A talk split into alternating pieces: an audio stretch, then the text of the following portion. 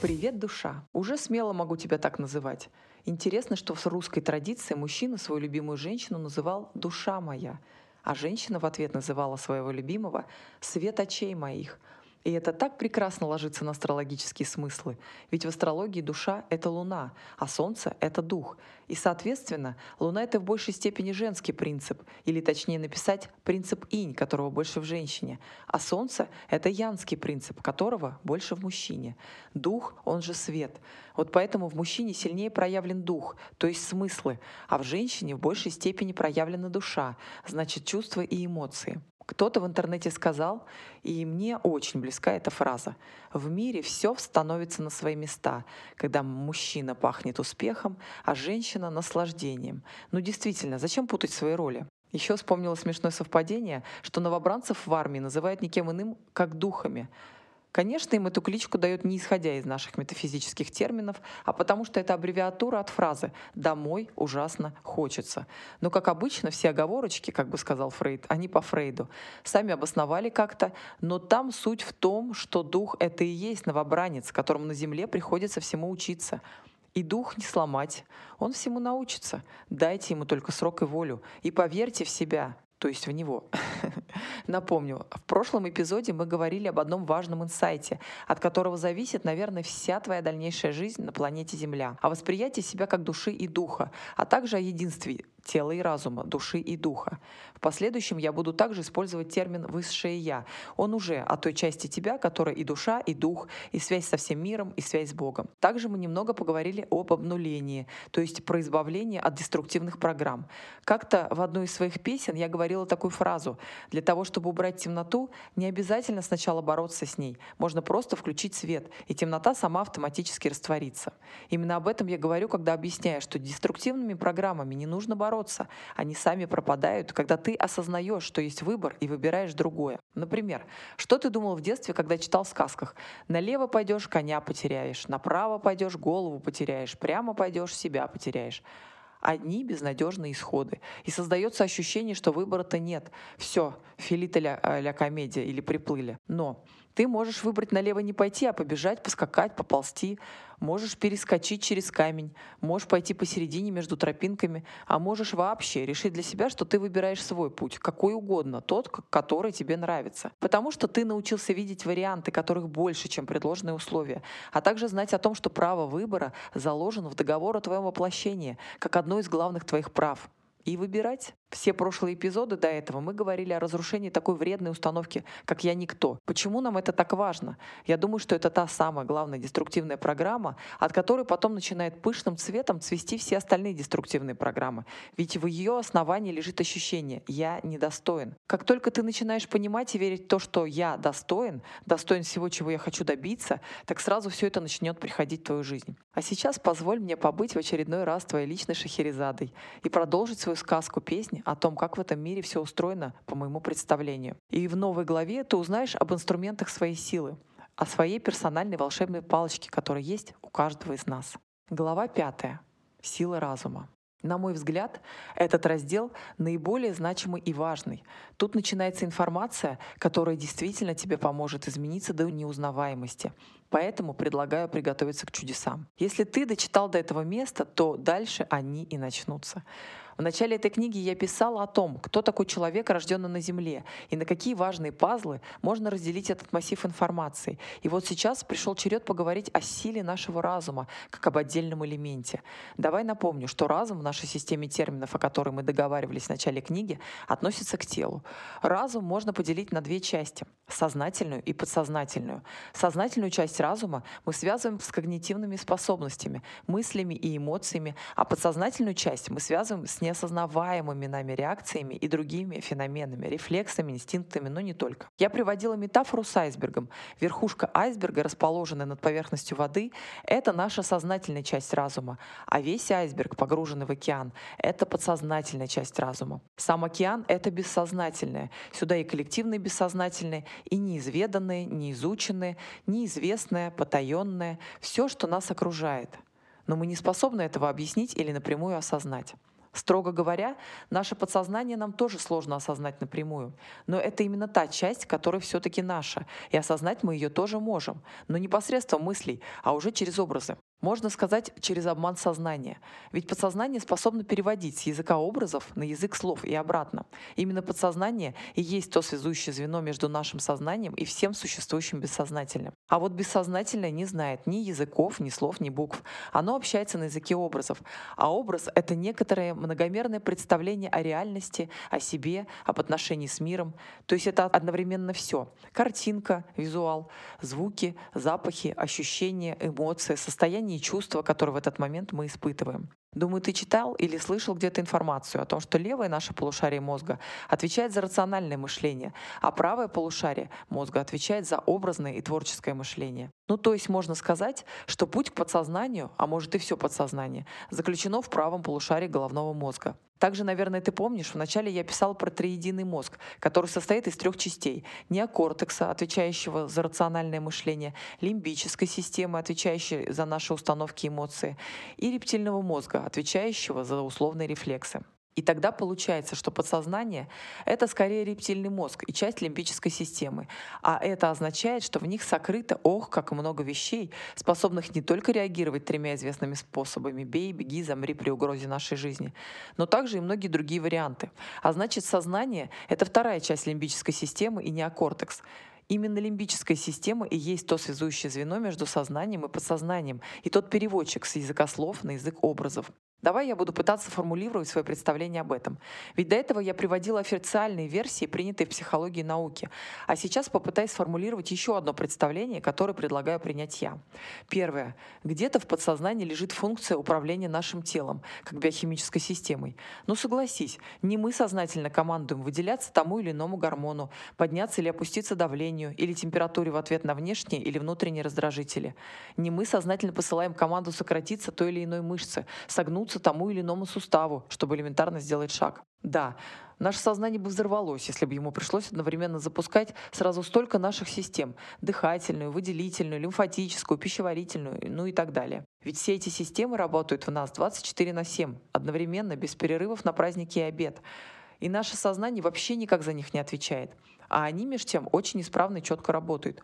И что-то, наверное, этим управляет. Но мы не понимаем, что или кто. И я даже гадать не буду. Главное, что это наши базовые настройки. Они совершенно точно у нас присутствуют. Поэтому просто определим, что место их управления находится в нашем подсознании. Второе. Перейдем к чуть более грубым настройкам. Например, умение ходить, плавать, водить машину и многое другое. Мы научились это делать. На каком-то этапе времени мы соображали, а как это? Одновременно держать равновесие, поднимать одну ногу, переносить вес тела на другую ногу, делать противоход руками и корпусом, делать замах ногой и рукой одновременно и при этом не падать. Кстати, кто-то также управлял этим процессом обучения. Но не сознание же ребенка 10 месяцев от роду этим занималось. Эту сложную науку ходить мы как освоили около года, так больше и не задумываемся о том, как ходить. Ходим также на автомате. То же самое с навыком плавания. Сначала это казалось нереальным — держаться на воде. Потом оказалось, что все возможно. Мы потратили сознательно некоторое количество усилий, и теперь можем плавать абсолютно не осознавая, как мы это делаем, на автомате. Не удивлюсь, что мы каким-то образом могли бы и летать научиться. Просто после того, как упал Икар, мы больше не пытались. С любым другим навыком все ровно то же самое. Научился ездить на велосипеде, водить автомобиль, изучил другой язык и пользуешься этим навыком абсолютно неосознанно. Но по механизму овладения любым навыком ты прошелся сначала через свое сознание и дошел до подсознания. Ты передавал этот контроль за процессами управления тем или иным навыком из сознания в подсознание последовательно. А теперь подсознание само рулит и контролирует любыми ситуациями совместно с сознанием. Если смотреть на то, как лихо наше подсознание управляет нашим телом, как биохимической системой, абсолютно без всякого помощи от сознания, то мы можем понять, что любой контроль, отданный подсознанию, возможно справиться гораздо лучше, чем сознание, так как компьютер, который доступен подсознанию, видимо, более совершенен, если он может обрабатывать одновременную массу столько знакомых ему вариантов управления разными системами. Тогда как сознание, а это доказано наукой, не способно это делать. Сознание способно держать на контроле не более трех-пяти дел одновременно. А чтобы действовать без ущерба для выполняемых дел, лучше делать одно дело. Поэтому, возможно, сознание, включившееся не вовремя, может только помешать подсознанию выполнять свою работу. Само подсознание бы справилось гораздо лучше. Вспомните пословицу про сороконожку, которая с легкостью передвигалась на своих сорока ногах, пока не захотела разобраться в том, как она ходит и упала, потому что не смогла этого понять. Третье. Подсознание способно запоминать только нужную информацию и забывать ненужную информацию. Когда мы осваиваем любой навык, мы фокусируемся именно на правильном его выполнении и способны со временем забыть и исключить неполезную и ненужную для этого навыка информацию.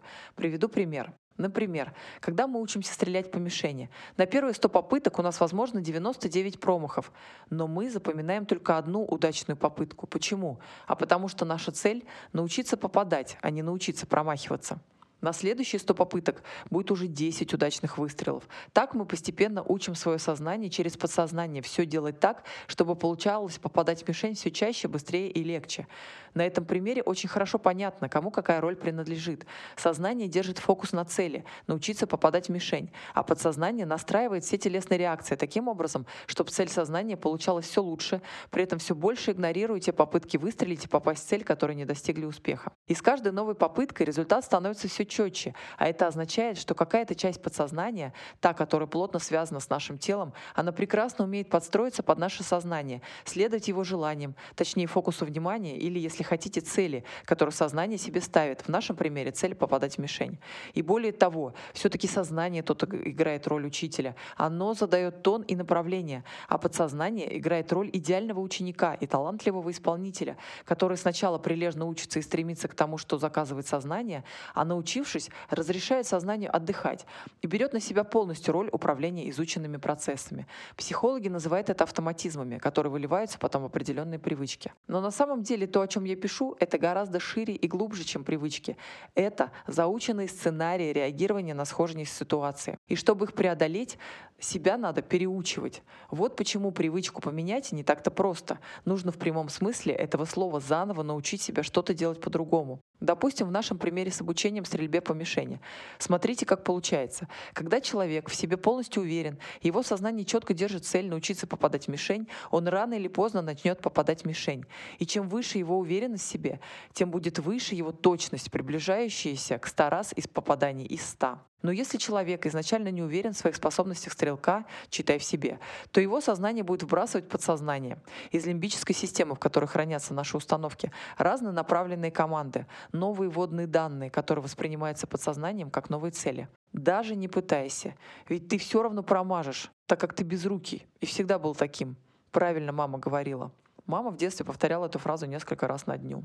Потом вроде бы собрался, собрался и дал верную команду. Так, все-таки под лежачий камень вода не течет, и кто-то сказал, что если сделать 10 тысяч повторений, то рано или поздно начнет попадать даже самый безрукий стрелок. И, о боги, сразу несколько попаданий. Или не сразу, но в результате все-таки будет попадание. Потом опять неуверенность возьмет свое, и фокус попадания по мишени сменится на промахи. А, вот я опять промазал, и опять промазал. Мазила. А для подсознания это равносильно команде заучивать промахи, ведь сознание держит фокус внимания на промахах, и подсознание учится промахиваться. Вот так это работает. Давай попробуем сформулировать для себя, что же такое сознание и подсознание, исходя из вышеперечисленных примеров.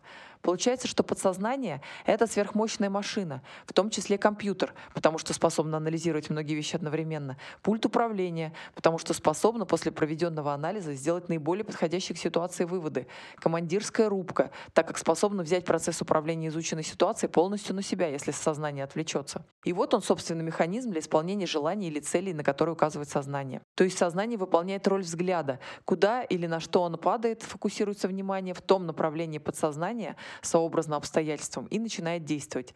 Или еще такой пример. Сознание — это луч света в темном помещении, фонарь или факел, освещающий дорогу. Сначала луч света выхватывает из темноты объекты, чтобы принять решение, что же делать. Вот стена, вот обрыв, вот тропинка, вот лабиринт, вот подземная река, кишачая крокодилами и прочими чудовищами. Куда выбираем идти? А подсознание, значит, играет роль крутого исполнителя. Но в свете его сверхмощной способности обучаться и умению забирать на себя руль штурвала, так как у каждого своя задача, Подсознание в один прекрасный момент перестанет ориентироваться на ту цель, которая когда-то один раз была в фокусе внимания сознания, и начнет корректироваться под истинный фокус внимания, который бывает в сознании чаще. Например, однажды человек решил составить план повышения своего дохода на три года. Сел, написал, сфокусировал мысль на количестве желаемых денег для заработка в месяц. А потом фокус его мысли стал смещаться на промахи. Тут не получилось, там мама говорила, что я бездарь, тут мне начальник говорит, что я не тяну, там супруга говорит, что я ничтожество, и все. Для подсознания это все новые входные данные, которые оно, как прилежный исполнитель, подгружает в себя по цели деньги. Цель на деньги когда-то была задана, но сила подсознания в том, что оно постоянно корректирует маршрут в зависимости от поступающих новых входных данных. Кстати, тут мы можем записать четвертый пункт в теме подсознания. Подсознание умеет корректировать свой маршрут на пути к достижению цели в зависимости от новых вводных данных. И тогда наше подсознание становится не просто компьютером, пультом управления, командирской рубкой и машиной для достижения целей, оно еще становится системой системой самонаведения. Получается, если сознание или мало детализировало цель, или забыло о ней, уснув и отвлекшись на что-то другое, подсознание помнит, но оно становится самонаводящейся ракетой, усердно собирающей и анализирующей всю входящую информацию. И если информация, которая к ней поступает, не способствует достижению первоначальных целей, то рано или поздно подсознание создаст себе новую цель самостоятельно, исходя из поступающей чаще всего новой информации. И уже сознание начинает работать на подсознание сознания, ловя его подсказки. Вот промазал, значит, я мазила. Вот еще промазал, да, точно я без руки. Никогда у меня не получится твоя ракета подсознания все-таки будет упорно идти к уже скорректированной цели и корректируя свой курс в соответствии с теми входными данными, которые только сумеет извлечь из твоих не событий, не событий герой, а из твоих ожиданий и образов, которые ты, видимо, уже неосознанно генеришь и отправляешь подсознанию для исполнения. Нам кажется, но ведь мы изначально загадали вот такое количество денег. Ну почему подсознание не начало корректировать себя под то, чтобы начать их зарабатывать? Наверное, потому что цель деньги — это дорога. Но по этой дороге можно идти в двух направлениях. В сторону деньги есть и в сторону денег нет. Подсознание выбирает направление, куда идти, уже не обращая внимания на первоначальную команду уснувшего сознания, которое спит и видит сны про то, как мама с папой неверно воспитывали своего ребенка, создавая лишь неправильные автоматизмы своему дитю. То подсознание не пойдет на этих детских, заученных в раннем возрасте автоматизмах. Но если сознание изволит проснуться и критически переосмыслить свои автоматизмы, то вот тут и будет у него цельнейший помощник подсознания, машины по исполнению желаний. И можете назвать его хоть волшебной палочкой, хоть своим личным джином. Ну а как иначе? Ведь раз Господь Бог создал нас по образу и подобию Бога, то Он должен был дать и механизм, который позволит нам творить, создавать, делать. Называй, как тебе нравится. И вот этот самый механизм я только что описала в общих чертах. А сейчас песня кудесница о твоем храме. Мое тело — удивительный храм, в котором живут мои дух и душа. Каждый атом моего тела, каждая его система — это чудо природы — я осознаю ценность этого дара и с благодарностью принимаю его. В это самое мгновение я осознаю, что именно в этом теле проживаю свою уникальную жизнь. Каждое дыхание, каждое биение сердца — это несравненный ритм величественной симфонии моей жизни. Быть в осознанном единстве со своим телом — это первый шаг к настоящему счастью. Меня наполняет сила и энергия, которые пронизывают каждую клеточку моего тела. Мое тело — храм, и с этого момента я хочу ему дарить самое лучшее, достойное меня питание, вдохновляющее меня активность, душевный покой и гармонию. Я выбираю только то, что приносит наслаждение и удовольствие, и то, что делает меня сильнее и здоровее — когда я нахожусь в состоянии единства тела и души, я обогащаю себя и свой мир.